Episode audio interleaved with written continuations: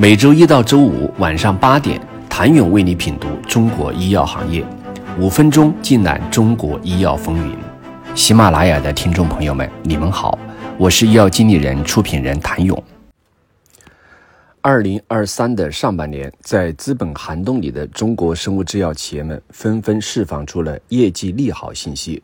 他们正开始用业绩数据来证明，在中国做创新药是可以盈利的。和黄医药肿瘤免疫业务收入同比增长百分之三百零一，凤汉林总收入增长百分之九十三点九，同比扭亏为盈。神州细胞重组八因子销售收入翻倍，再鼎医药二季度收入增长百分之四十五，泽锦制药收入增加百分之一百零八点六六，亏损进一步缩窄。创新药企离自己养活自己又近了一步，或许他们挺过了这轮资本寒冬的最艰难时期，获得了短期的稳定。但是未来最强的公司，核心竞争力将来自于管理。当越来越多的生物科技公司放下了成为生物制药企业的执念，企业的发展路径逐渐明确，当转型成功的生物科技公司们商业化陆续步入正轨。我们是时候站在企业发展的时间长河里来看当下的生物科技公司和大型生物制药企业们面临的挑战，管理水平和运营能力的提升。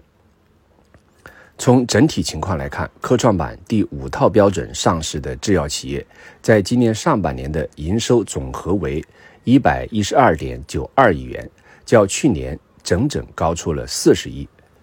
泽锦、神州细胞、爱丽丝等多家上市公司实现了营收的翻倍增长，港股十八 A 上市公司也不甘落后，上半年实现二百零一点一亿元的营收总和，较上一年几乎翻倍。不仅有凤汉林成为首家过线的创新药公司，还有康方生物、合博医药、康宁杰瑞等收入倍增的创新药公司。不过，从当下情况来看，生物科技公司与生物制药企业已经实现了明显的角色分化。诸如凤汉林、信达、再鼎、和黄等头部创新药企已经迈过了大型制药企业的门槛，康方、荣昌、诺城建华等也在向制药企业急速前进，而康宁杰瑞、合博医药等仍聚焦在优势领域，做好小而美。凤汉林上半年的业绩打破了在业界对于创新药企能否通过产品销售额实现盈利的质疑。通过产品销售额与仍在高水平的研发投入、销售成本之间的微妙平衡，成为首家过线创新药企。半年报情况来看，凤汉林上半年实现二十五亿元的总收入，同比增长百分之九十三点九。期内盈利约人民币二点四亿元，同比扭亏。值得一提的是，富宏汉林是首家凭产品销售收入实现盈利的港股十八 A 上市公司。其上半年研发投入约六点七四亿元，销售成本约为七点二二亿元，这两项也远超港股十八 A 上市公司的平均水平。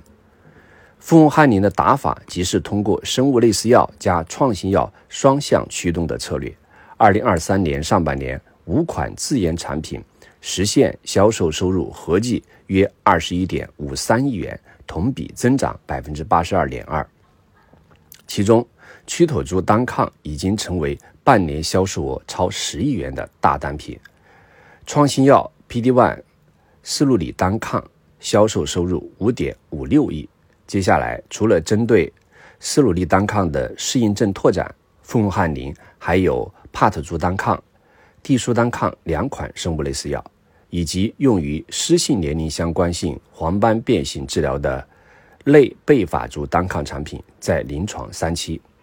上半年大批量创新药企收入翻番，同比扭亏为盈的背后，是一家又一家或高调或隐秘的运营改革。当中国创新药企的商业化发展进入第二阶段，如何打造良好的运营能力，才能更好地支撑公司的商业化目标，实现业务的长期可持续发展？请您下周一接着收听。谢谢您的收听。想了解更多最新鲜的行业资讯、市场动态、政策分析，请扫描二维码或添加医药经理人微信公众号“医药经理人”，医药行业的新闻与资源中心。我是谭勇，周一见。